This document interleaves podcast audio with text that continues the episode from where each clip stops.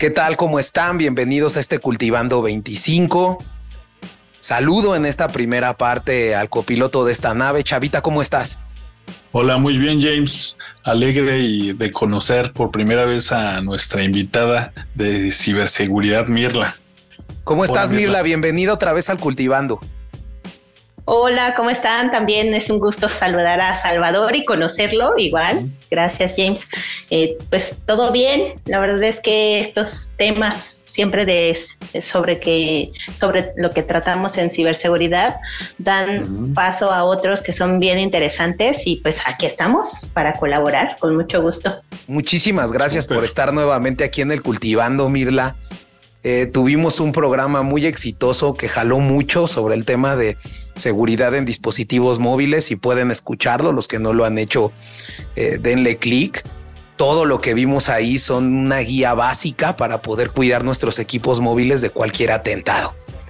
Y en esta ocasión creo que vamos a hablar sobre una consecuencia de no seguir esta guía o de no eh, pues no tener cuestiones ni blindajes de seguridad en nuestros dispositivos y muchas veces eh, se provoca este acceso a esas fotos, ese acceso a esos dispositivos, Mirla, pues provoca cuestiones, da pie, le abre la puerta a cuestiones como la que vamos a tratar hoy, que es el ciberacoso. Y creo que es un tema importantísimo Creo que el abordarlo es necesario. Yo estuve estudiando cuando platicábamos esto y no hay mucha información, hay mucha información muy suelta y creo que eh, por eso decidimos hacer un episodio especial sobre el tema del ciberacoso. Eh, mi primer punto sería cómo abordar, cómo empieza el ciberacoso, qué tenemos que hacer en caso de tener algún conocido que tenga un tema de ciberacoso, si uno mismo está sufriendo ciberacoso y cómo podemos evitarlo, Mirla. Pues mira, para comenzar, más bien, ¿no? Vamos a también de lo general a lo particular, porque también es importante que sepan, por ejemplo, imagínate, todo un mundo digital. Somos más de 7 mil millones de personas en el mundo. Entonces, según un informe de Marketing for E-Commerce, que es de esta edición 2023, más de 5 mil millones de personas tienen conexión a Internet. Entonces, ya estamos hablando, imagínate, 5 mil millones de personas. Y solo les puedo decir que en el mundo existimos, pues sí, más de 7 mil millones. Entonces, ya casi pegándole a los 8 mil millones, ¿eh? O sea, casi el 100%, bueno, es un 80 creo, ¿no? Por ciento en total en el mundo quienes nos conectamos a Internet, ¿no? Y haciendo más local el asunto, las familias en México, por ejemplo, desconocen varias medidas de seguridad para navegar en Internet y ese es uno de los principales problemas de inicio, que no se tiene idea de cómo protegerse o tenemos poca idea de cómo protegernos en nuestros dispositivos. Y si nosotros como adultos no sabemos cómo protegernos, pues bueno, tampoco vamos a dar paso a que nuestras infancias o los niños o los más vulnerables puedan protegerse, porque se supone que los adultos responsables somos quienes les decimos a los niños o les decimos a estas infancias o a estos jóvenes qué pueden hacer. O sea, sí esperan, yo creo, de, los padres esa asesoría, ¿no? Yo diría. Y que, como dices, ahí demuestra el volumen de personas expuestas, uno, al ciberacoso y también cuántos posibles o potenciales ciberacosadores existirían en el mundo, ¿no? O sea, hay que decir que estamos expuestos ya a una a la gran mayoría de la pues, de la gente que tiene acceso a la red, ¿no? Todos nuestros datos que compartimos, a veces hasta por ingenuidad, que yo creo que también, más que proteger nuestra computadora, a veces somos muy ingenuos o, confiamos demasiado en la gente, más los niños, eh, y no porque estén protegidos, digámoslo así, con un mega firewall, quiere decir que el niño no va a compartir cosas con un supuesto amigo, ¿no? Sí, claro, sí, exactamente, ¿no? También no solamente nos tenemos que blindar en el sentido digital, sí, también en el personal, y eso es también lo que me refería con las asesorías que creo que se espera que un menor tenga de los padres, ¿no? Que un menor tenga de los adultos, justo para protegerse de estos peligros en total en el mundo, ¿no? Como bien lo dice también una encuesta nacional del consumo de contenidos audiovisuales, 75 de cada 100 mexicanos tiene acceso a Internet. Ya ves que es un gran porcentaje que tiene acceso y también más del 50% de los niños y jóvenes tienen tres dispositivos, tres dispositivos conectados a Internet. O sea, estamos hablando de celulares, de tabletas, de equipos de escritorios, de laptops y a todos tienen acceso. A todos, a todos tienen acceso, porque también me ha pasado una experiencia personal que los adultos le dicen, ah, mejor hazlo tú tú que le entiendes más. Ah, ¿sabes qué? Mira, mejor que, me ayude mi hijo a, conectarme. Ah, mira, mejor dile a mi hijo o a mi hija que, este, que me apunte ese contacto. Sí, claro. Entonces, los responsables aquí somos los adultos. Entonces, eso es lo que debemos de tomar en cuenta, ¿no? Este, este estudio detalla sobre cuáles son las mayores preocupaciones también de los padres de familia. Y en primer lugar se posiciona que sus hijos sean víctimas justamente de acoso por otros adultos, ¿no? Que a lo que le llamamos grooming. Y bueno, pues sí, o sea, pero eh, ¿qué crees? Que esto dice, este estudio dice que siete de cada diez niños reportaron acoso por parte de otros menores de edad. No nos estamos informando del todo, ¿no? ¿Ya vieron? Ya que las redes sociales los servicios de mensajería y los videojuegos en línea son los principales medios donde han sido vulnerados. Que justo era lo que yo veía, Mirla, digamos, estudiando para, para este cultivando, yo veía que no existe prácticamente un primer caso de ciberacoso que se pueda eh, investigar en el mundo. Prácticamente el ciberacoso inicia con el crecimiento del Internet y de la comunicación digital. Y que estos primeros casos de ciberacoso no fueron documentados o denunciados de manera pública. Pero se cree que el acoso en línea y las interacciones negativas en Internet pues han existido desde que las personas comienzan a utilizar foros de discusión y salas de chat en línea en, la, en la, época de los noventas. Eh, no sé si se acuerdan que había estos chismógrafos, ¿no? Eh, eh, que te metías y, bueno, pues hablaban. Chat.com, ¿no? Exacto. ¿No? sí. Y bueno, pues eh, el término ciberacoso y su comprensión ya más completa eh, no se popularizaron sino hasta la década de los 2000. Y ahí tú tenías un dato de un caso mediático, ¿no, Chavita? Sí, yo tenía eh, igualmente investigándole un poquito y buscando los orígenes, como dices tú.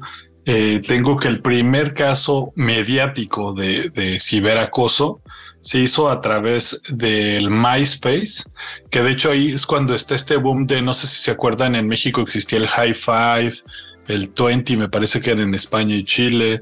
Eh, bueno, mucho tipo de, de, estas redes sociales previas a Facebook.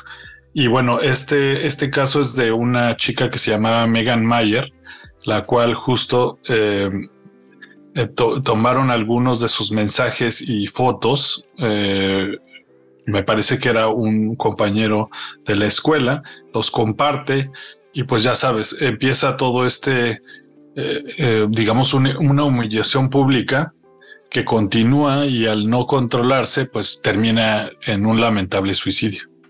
Digamos, este tema del ciberacoso, pues es este fenómeno que se ha desarrollado, Mirla, en, junto con la expansión del propio Internet y las tecnologías digitales, ¿no? Eh, digamos, eh, yo creo que más bien y, tomando en cuenta estos antecedentes, pues lo importante es abordar el ciberacoso como un problema actual y tomar algunas medidas para prevenir y proteger a las personas en línea. Y de esto, pues me gustaría eh, empezar la plática, ¿no, Mirla? Sí. Sí, sí, sí, porque primero tal vez definamos un poco, ¿no? ¿Qué es el ciberacoso o el ciberbullying? ¿no? A grandes rasgos, porque también no es que haya una definición correcta o incorrecta. O sea, sí, lo que es mm, digamos, un, tema principal para definirlo es que es el acosar, degradar, humillar o avergonzar a alguna persona utilizando cualquier medio digital. Ya puede ser las redes sociales, ya puede ser la grabación de un video, o sea, sí hay muchas formas, pero que también ya se determinan, ya es ciberacoso o ciberbullying, ya viene por medios digitales, porque obviamente también existe el acoso, y esto ya estamos hablando de otros términos. Ciberacoso, ciberbullying es más hacia medios digitales, ¿no? Y bueno, lo más alarmante es que se tienen datos que en el 25% de los afectados, justo lo que decía Salvador, eh, es decir, una cuarta parte de estas personas que son afectadas, que en su mayoría son adolescentes, pueden llegar al suicidio. Y en otro porcentaje, pues se autolesionan porque no saben qué hacer ante todas estas agresiones, ¿no? no tienen también los medios como para sacar esta parte, no confían en nadie para compartir esas experiencias y esto es también pues lo más triste, que llega, llega el momento en el que ya también es demasiado tarde para ayudar a esa persona, ¿no? Como en el caso de Megan. Y bueno, y yo creo que en muchos casos más también, si nos ponemos a documentar más cosas, pues en los casos a lo mejor de hace unos años también fueron tal vez bastante mediáticos, pero como ahora también ya son tan fugaces las noticias, o sea, un trending dropping es hoy y casi no pasa para mañana o tal vez toda una semana lo es, pero ya la próxima semana ni te acuerdas. O la próxima, como ya tienes un bombardeo de todas esas cosas, también es, es demasiado, es con una contaminación visual y auditiva ya con los medios de comunicación así, o sea, ya es, ya es demasiado y a veces también nos perdemos en este mundo digital, ¿no? Y perdemos tal vez también el origen del, del por qué estamos navegando en Internet en ese momento, ¿no?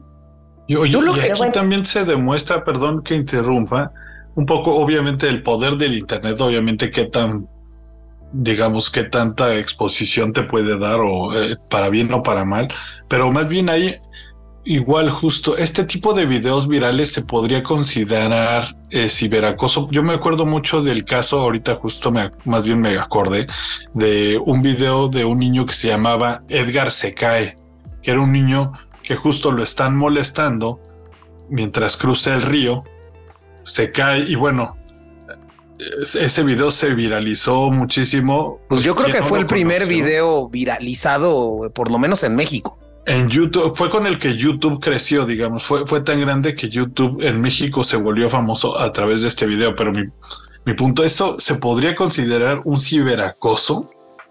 ¿O es parte Sí, sí, sí. De hecho, tal vez también si digamos que en este lado él hubiera conocido tal vez las medidas como para prevenir y tal vez tomando los puntos que, que debemos de saber como para entender si estamos o no sufriendo esta parte de ciberacoso.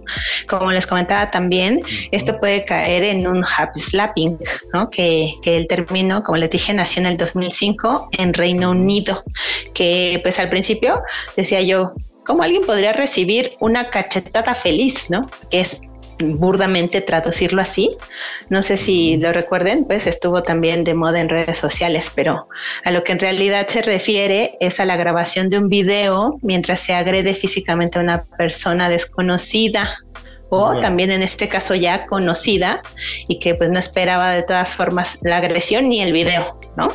Porque bueno, es que ya subirlo a las redes sociales, pues ya saben, no tiene fronteras. Entonces, con estos videos virales circulando, todos, todos comienzan a imitarlos, ¿no? Como uno de los tantos retos así nocivos que hacen. O sea, este sí puede, puede caer de repente en esta parte, porque pues sí es un afectado de una grabación que al principio pues se, considera graciosa, ¿no?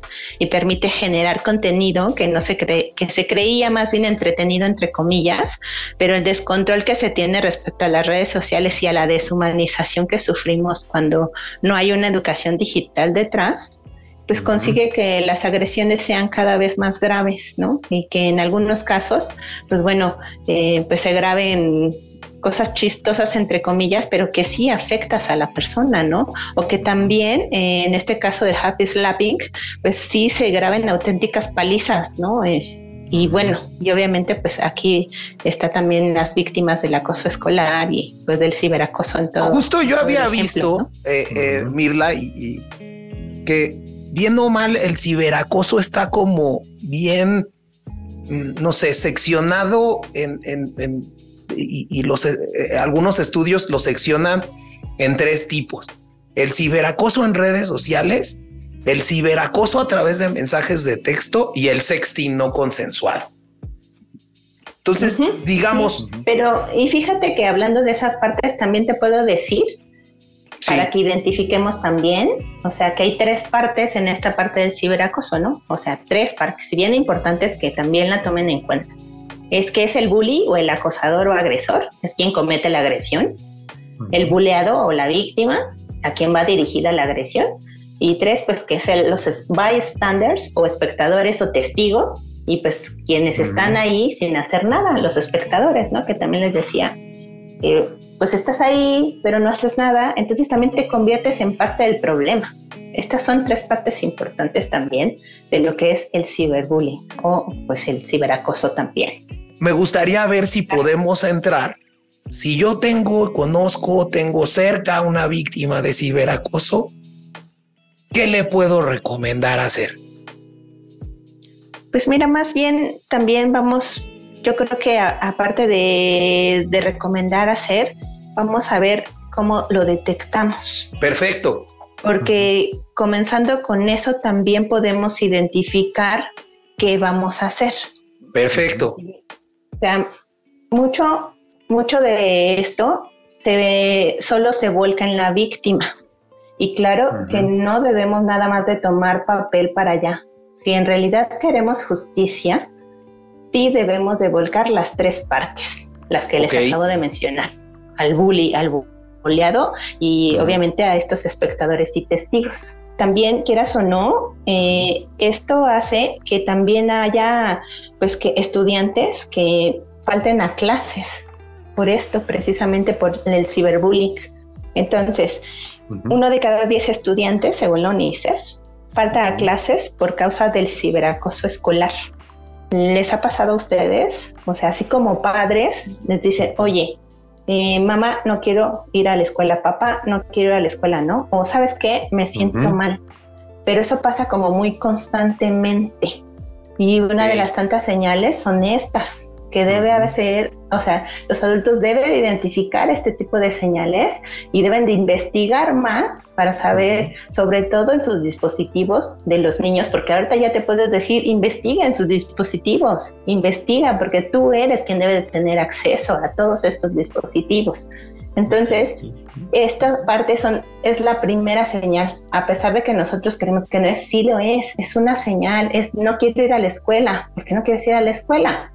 Sí hay que preguntar cómo estás también, por qué, cómo te sientes, estás bien, todo bien en la escuela, porque son parte de las señales y también es parte de la colaboración que nosotros los adultos tendríamos que tener hacia los niños.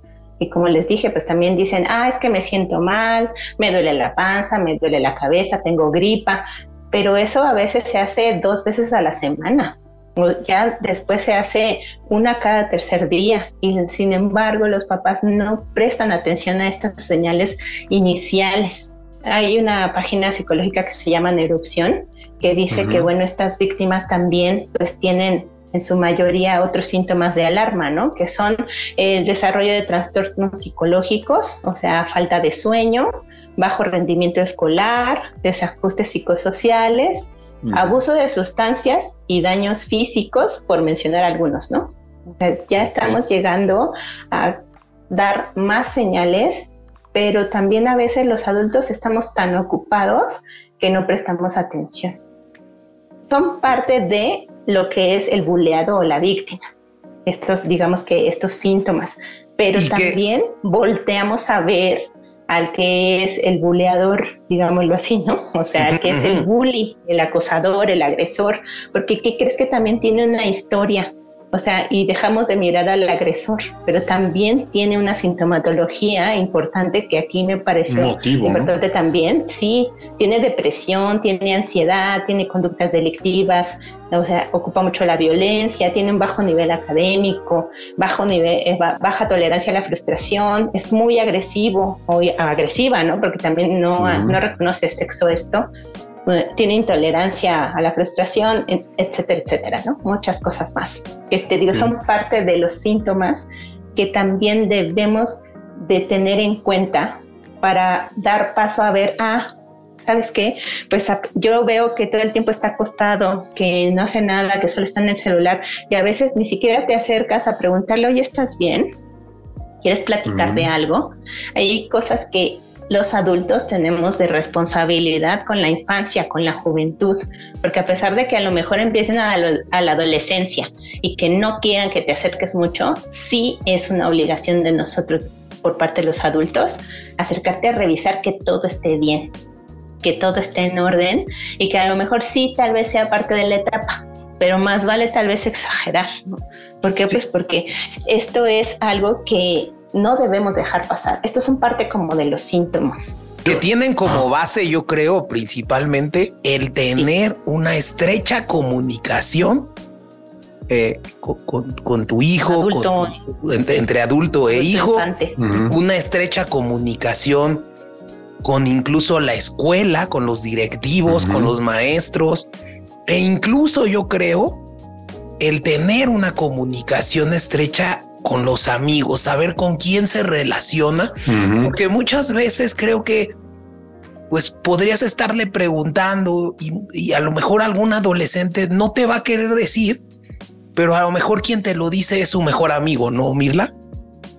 Sí, a lo mejor es una persona a la cual le tiene mucha confianza y esto es el punto importante también, que a quién le tengo confianza. Sea, sí hay que preguntarle también, oye, acércate a quien más confianza le tengas también. O sea, sí ya me vi bien comercial, pero es cierto, sí hay que orillarlos a que se acerquen a una persona que tenga confianza. También así lo que dices de las escuelas, es bien importante que las escuelas también se capaciten para ver este tipo de cosas, que se capaciten para revisar cuáles son estas sintomatologías o cuáles son estos síntomas más bien, cuál es esta sintomatología y cuáles son estos síntomas como para también poder acercarte al alumno.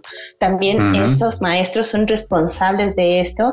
Todo, todo esto existe, entonces esta información también tiene que ser muy concientizada en estos adultos que también son parte de la vida de los niños y los jóvenes. A mí me gustaría compartirles, yo encontré unos pequeños pasos para evitar si eres, digamos, cualquier persona puede seguirlos en caso de sufrir o estar en este caso de ciberacoso. Eh, los encontré en un, en un video en YouTube que se llama, de hecho se me hizo bastante interesante, justo se llama ciberacoso, pero lo publica la página que se llama Magic Markers y bueno, lo pueden buscar en internet, pero lo, primero que ellos nos dicen es no contestes. Eh, generalmente el ciberacosador lo que espera es una respuesta para ganar, digamos, ellos se sienten más motivados al verte, digamos, sufrir o, o reaccionar. Ellos esperan una reacción. Entre menos reacción, menos los motivas para, para, digamos, seguirte acosando. Y de hecho, algunos eh, se menciona también algún tipo de ciberacoso que llega a veces en correos que dicen que tienen fotos tuyas, realmente los mandan random. Y cuando tú contestas, checan ese correo eh, eh, que está ligado a Facebook, buscan fotos, te las mandan y pues te van también, eh, a veces puedes ser este, aparte victimario tanto de ciberacoso como de fraude. Pero bueno, el segundo punto es reportarlos a la red social antes de que empiece todo esto a, crecer. Muchas veces ya las redes sociales como Facebook y eso ya tienen como un apartado y entre más pronto los reportes se les quite el acceso y al menos puedes, eh, digamos, cortar esa conexión que, el ciberacosador eh, tiene contigo. La tercera es tomar capturas de pantalla y eh, documentar todo lo que se está haciendo en caso de que esto se vuelva un caso, digamos, con mayor relevancia. Pues de mayor, de mayor alcance cuando sean eh, fotos de desnudos, de tu hijo, etcétera. O sea, documentar estas, eh, tener algo que documentar para, para acusar a esta persona. El cuarto paso es armarse de valor, ya sea eh, yo o quien sea, pues sí, a veces son fotos o, o, datos muy personales, pero pues siempre justo tus papás, algún amigo, pues ni modo, mejor que lo vea mi mejor amigo unos desnudos míos a que los vea todas las personas, ¿no? Entonces inmediatamente eh, compartirlo con alguien para que te apoye, es dar aviso. Y último, pues eh, justo eh, en caso de verlo, eso ya es un poco más hacia afuera, pues no apoyarlo, ¿no? Si, si tú ves un, un, caso de ciberacoso, igualmente reportarlo, no apoyarlo y pues están enterados de, de quiénes están en estos círculos. Claro, sí, y es que es eso, ¿no? ¿Qué podemos hacer para prevenirlo? O sea, estos son todos los puntos que tienes tú para prevenirlo, pero también yo pondría así como a la cabeza, ahorita, el capacitarnos para el uso de la tecnología, capacitarnos para estos temas también, porque es importante. ¿Y qué crees? En Perema Soluciones Tecnológicas les ayudamos con esto. Y bueno, les ayudamos con muchas otras cosas, ¿no? Y nos pueden contactar en nuestra página de Facebook del mismo nombre, Perema Soluciones Tecnológicas. Y con esto podemos ayudarlos, podemos orientarlos. Trabajamos con otras personas también que se dedican, que son también, ahí hablan de sexualidad, que nosotros también complementamos con el uso de la tecnología. Saber los riesgos y amenazas que existen en el mundo digital creo que es parte vital, o sea, muy importante para que los padres expliquen desde su comprensión, desde su misma comprensión, cómo pueden actuar. Y también saber ellos mismos cuáles son los derechos y las obligaciones para navegar en Internet, porque eso también debe de enseñarse. ¿Y qué hago? Si me está ocurriendo, ¿no? Es lo mismo que dices, ¿qué hago? ¿Qué hago? Ya me está ocurriendo, ¿qué hago? Denunciar, denunciar. ¿Cómo lo hago? Bueno, pues primero que todo, antes que todo, si ves este tipo de material, o contenido en redes sociales, también lo denuncias en la plataforma. Así que cuando lo ves, lo denuncias y no lo compartes.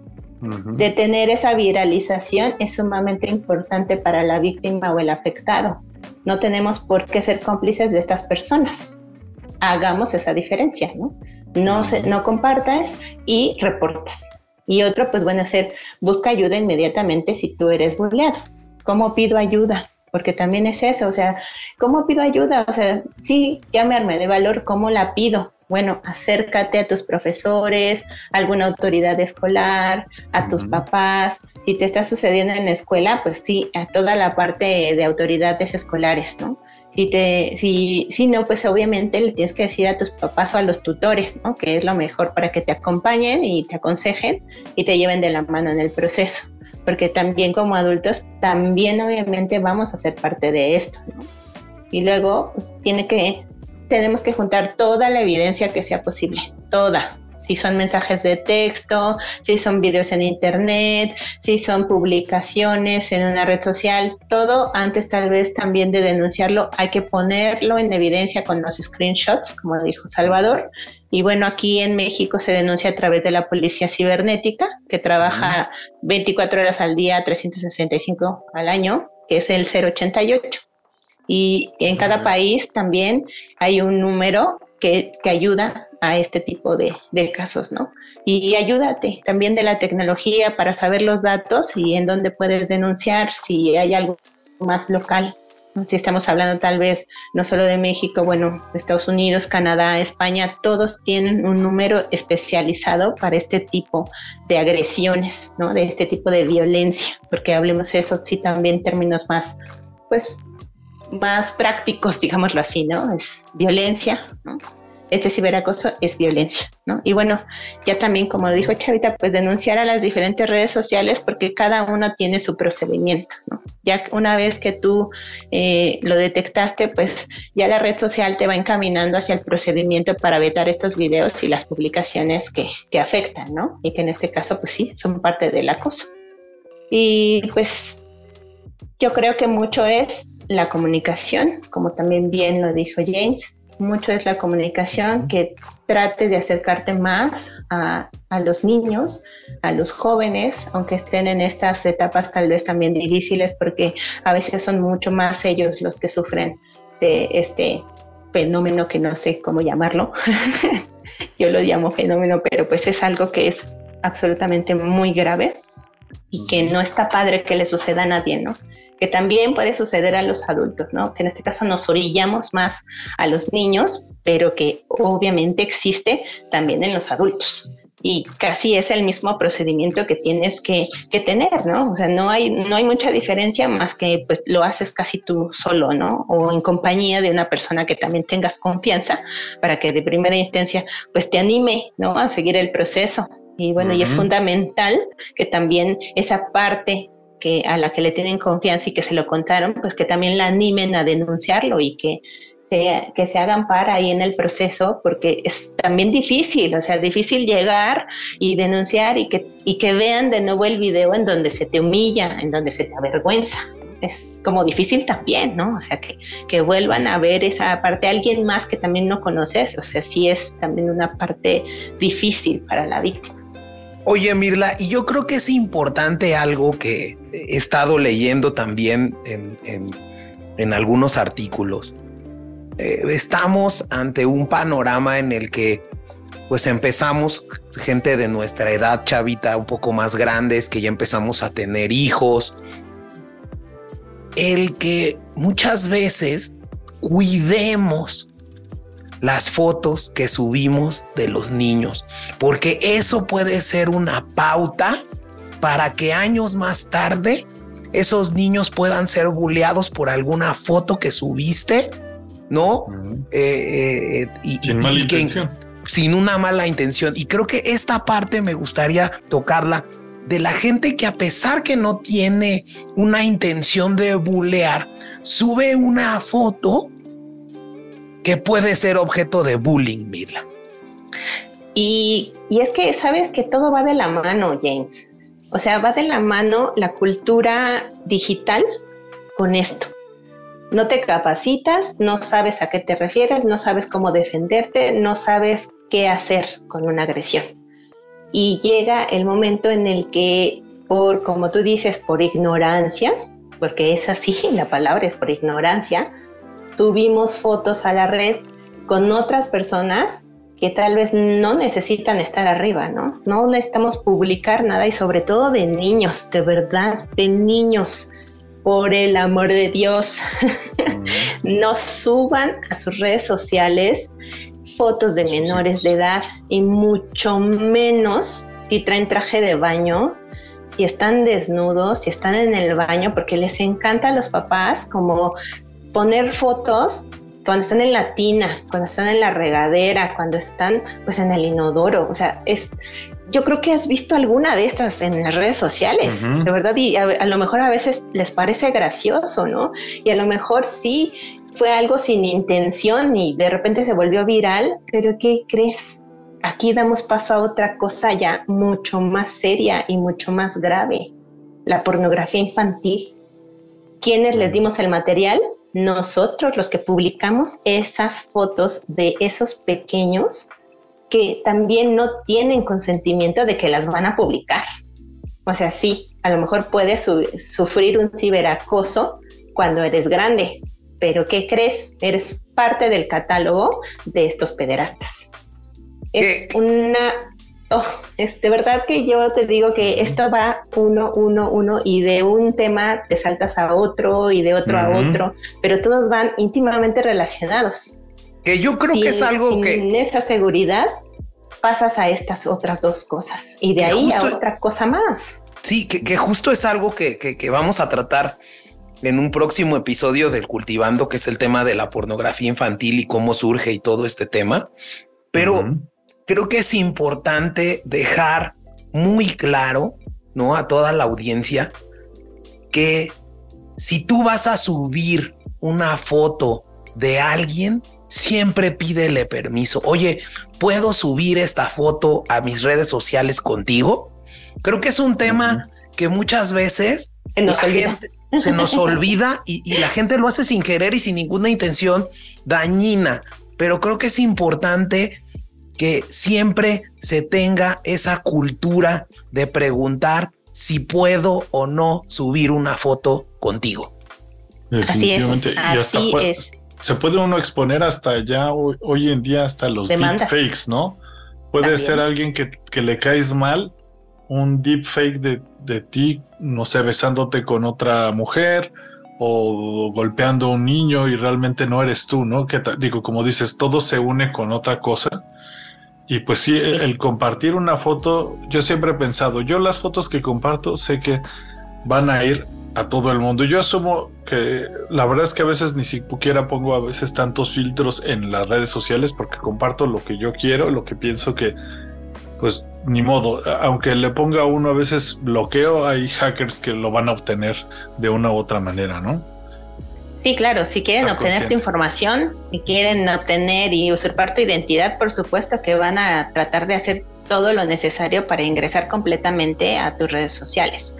Que esta es parte, ¿no? También de, de la seguridad que vimos en algún otro, bueno, en el capítulo anterior, y que sí, es importante que sepamos que sí, todo va de la mano con la seguridad digital, con la cultura digital, porque también el, como pues es la ley, ¿no? Como dice, tú bien sabes, James, o sea, aunque no lo sepas, te la aplican. O sea, una cosa es que no la sepas y otra cosa es que exista. y eso es lo que me da... arriesgas. Sí, y eso es lo que me da entrada al siguiente tema. Yo creo que hay relaciones muy bonitas, hay relaciones amorosas, hay noviazgos muy importantes, pero siempre tienes que cuidar tu dignidad y tu, integridad. física, ¿no? Entonces, evita, aunque estés enamorado de tu novio o de tu novia, ¿no? Compartir eh, imágenes de tu cuerpo, imágenes de nudes, o sea, creo que es, esto ha generado temas muy fuertes que incluso en México sale una ley específica de esto eh, a una a una chica que se llama Olimpia Coral, ¿no? La famosa ley Olimpia sale a partir de este tema de un ciberacoso que recibe eh, eh, esta chica por, por un tema de su novio y que digo, realmente ella es un ejemplo de cómo salir adelante de un tema de ciberacoso que yo creo que es un porcentaje mínimo, ¿no? Eh, a lo mejor en próximas fechas la vamos a tener, te íbamos a invitar, Mirla, pero bueno, el tema es, por favor, trata de cuidar tu integridad física y no compartas fotos eh, de desnudos o sexting, ¿no, Mirla? Sí, integridad física, moral, psicológica, o sea, todo lo que viene con integridad. Eh, sí, como tú bien lo dices, aunque te enamores mucho, sí, a veces, pues bueno, ya llegando a esos asuntos, pues mm, es como difícil, ¿no? Porque se supone que confías en esa persona, porque en este caso de Olimpia, pues sí fueron muchos años en los que confió en esta persona. Y a través de los años dices, sí, pues puedo confiar, pero mira, o sea, sucedió que a pesar de que tenía años con esta pareja, salió con esto y yo creo que fue como de pura venganza personal, ¿Por qué? Pues sus razones tiene, porque eso ya también yo no lo sé, yo no me he documentado acerca de, eh, digamos que de ver la otra versión de cómo, por qué lo hizo, pero sí creo que mucho fue como para humillar, porque ¿por qué tendrías tú que exhibir a otra persona de esa forma? O sea, ¿por qué lo harías tú? O sea, uno mismo se pregunta, o yo por lo menos sí me pregunto, ¿por qué lo harías? O sea, ¿por qué quieres humillar a esa persona así? O sea, también habla como del poco amor propio ¿sabes? O sea, para mí es eso, poco amor propio porque no eres capaz también de llevar tus emociones mucho más maduramente, ¿no? Pero bueno, y ahí caemos en otro, en otras cosas, ¿no? Pero todo esto pues tiene consecuencias legales ya, afortunadamente. Sí, y esto generó... tú, tú, tal vez sabrás, James, porque te digo, yo no he leído de, de esta parte de cómo castigas a un ciberacosador cuando es menor de edad. O sea, no, yo no tengo noción de eso. Yo, la verdad, no me he documentado, no soy la especialista adecuada.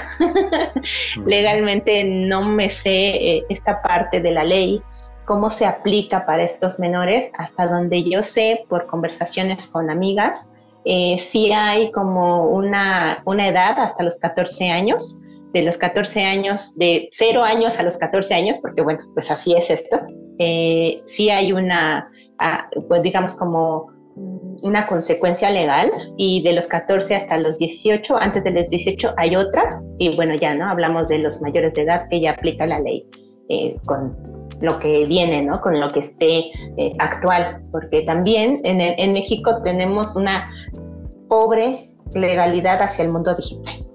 Sí, justo. Nos podemos defender.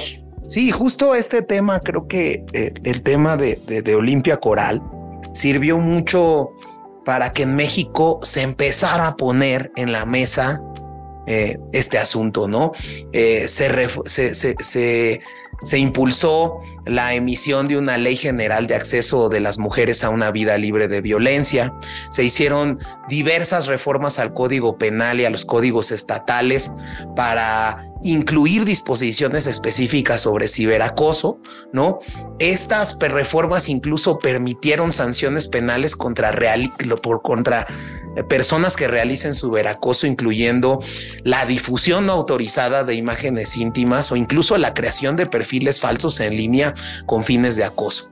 También se, se impulsaron protocolos de atención a víctimas a nivel estatal y local ¿no? Eh, incluso estas, estos protocolos incluyen medidas para proteger la privacidad de la víctima y brindar apoyo psicológico, eh, programas de concientización y prevención ¿no? Donde el gobierno ha estado sacando campañas para eh, concientizar a la gente eh, y para prevenir el ciberacoso, eh, sobre los riesgos que existen a través del acoso en línea y cómo protegerse. Y sobre todo. Que sigue siendo pobre, ¿no? Que sigue siendo muy pobre. Creo que, pero, bueno, es mejor tener eso a no tener nada, ¿no? Y, y la colaboración con plataformas en línea, ¿no? Realmente como tú lo dices, eh, el problema también es un tema que viene desde una educación de casa. Sí. ¿Cómo evitar que mi hijo, incluso si yo veo que es un ciberacosador, pues cómo, cómo, cómo, cómo, platicar con él, cómo tomar medidas, cómo eh, eh, llevar a cabo pues un tratamiento para poder evitar que se haga daño a un tercero. Y es que eso también lo podemos ver, ¿eh? Yo conozco una fundación que se llama Fundación Sendes, que sí trata un poco más hacia lo que va la pornografía y el abuso sexual infantil. Pero ¿qué crees que también trata con psicólogos, con psiquiatras, con personas obviamente que llevan este lado también, como les dije, ¿no? O sea, no, no tomemos nada más una parte, revisemos las otras también como el ciberacosador, el buleado y pues los espectadores. Si tú como papá estás como espectador viendo nada más como tu hijo es el bully o el acosador, pues bueno, ahí también eres parte del problema sí puedes acercarte a asociaciones, a lo mejor que si, oye, es que no, pues mi tema es el dinero y no tengo como para acercarme a algún lado o no sé, sí también igual te puedes acercar como para que te orienten y digan qué puedes hacer, porque como te dije, pues sí, es eres parte del problema si tú como papá ya te diste cuenta que tu hijo o tu hija son esta parte del bully o el acosador o agresor es importante que tomes pues, cartas en el asunto, ¿no? No, Salvador, como lo viste tú también, ¿no? Pues definitivamente. Es un tema muy, muy, muy grave que sucede y que hoy en día es un tema actual. Y bueno, pues para concluir esta sección del cultivando, pues ¿qué conclusiones daría, Chavita? Simplemente, eh, justo eh, remarcar que debemos de estar conscientes todo lo que publicamos en línea y de saber eh, con quién nos comunicamos y también en los casos, en el caso de los que tengan o tengan eh, hijos, eh, saber un poco y decirles que aunque tengan amigos en los videojuegos, ahora que es tan popular jugar en línea, que no confíen, hacerles conscientes de que ciertos datos no, pueden ser compartidos con nadie, a menos de que sea alguien ya una persona muy, muy cercana, nada en línea puede ser compartido sin, sin ciertos permisos, ¿no? Hacer, estar y hacer conscientes a los que, a los que tenemos alrededor, ¿no? De, qué comparten. Pues sí. Exacto. Mirla, me gustaría que dieras algunas conclusiones. La verdad es que fue un tema, este tema que traes a la mesa. Sí, es un tema muy rudo, muy pesado, muy pesado, ¿no? Pero que se necesita tratar, ¿no? Concientizar a la población en general, ¿no? Por supuesto. Que se documente sobre este tipo de temas. Porque sobre todo creo que las consecuencias son fatales si uno no los atiende en tiempo. Eh, te quiero agradecer mucho el estar aquí en, el cultivando, el formar parte de los ideólogos de, este tema y que nos recomiendes. Por ahí tenías una, una película bastante buena. Pues tenemos una recomendación de película que es este Sonido de Libertad, que esto va de la mano con el tema que vamos a tratar próximamente también en Cultivando. Se trata de pornografía infantil. Esta película, pues sí, eh, es de clasificación B, o sea, más o menos mayores de 12 años, 13 años, acompañados de un adulto. Eh, creo que trata eh, bastante bien el tema de pornografía infantil sin ser burdo. Entonces, creo que podríamos acercarnos como también dar pequeños tips o, lo que también hemos ejemplificado aquí o tratado de ejemplificar para que también se comprenda. Porque eso es lo importante, que, que tengan conciencia y creen conciencia en estas infancias y las juventudes que, ya tenemos aquí a la puerta, porque es, importante que se sepan proteger y sepan también cómo podemos hacer si yo ya soy víctima. ¿Qué hago si soy víctima? Y también sabes que a veces eh, el mismo bully creo que no sabe que lo está haciendo. Claro. También es parte de, de, ese el problema, ¿no? Que no sabe que eso que está haciendo no, es, no está bien que eso que está haciendo le está haciendo daño a alguien, porque para él es, entre comillas, divertido porque se lo hacen en su casa. O sea, si lo humillan en su casa, si también lo hacen, lo degradan y lo avergüenzan en su casa, para él es normal que lo haga con otro niño u otra niña. Esto también es parte del problema pero bueno, mira, se va enlazando uno con otro y bueno, nos vamos a extender horrible. y eso es lo que no queremos. pero vean esta película, por favor, Sonido de Libertad. Es, sí es crudita, poquito, pero te hace muy consciente, te deja pensando bastantes cosas. Ojalá la vean.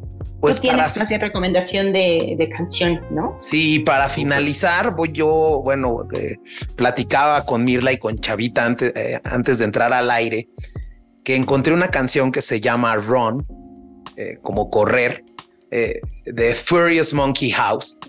Y bueno, pues estos jóvenes volvieron a unir su pasión por la música en 2016 cuando se dieron cuenta de los temas del ciberacoso eh, realizando esta canción. Y en la canción y en el video tratan de dar visibilidad a tres grandes problemas relacionados con el acoso que sufren los más pequeños. El acoso escolar, el maltrato en los hogares e incluso el sexting.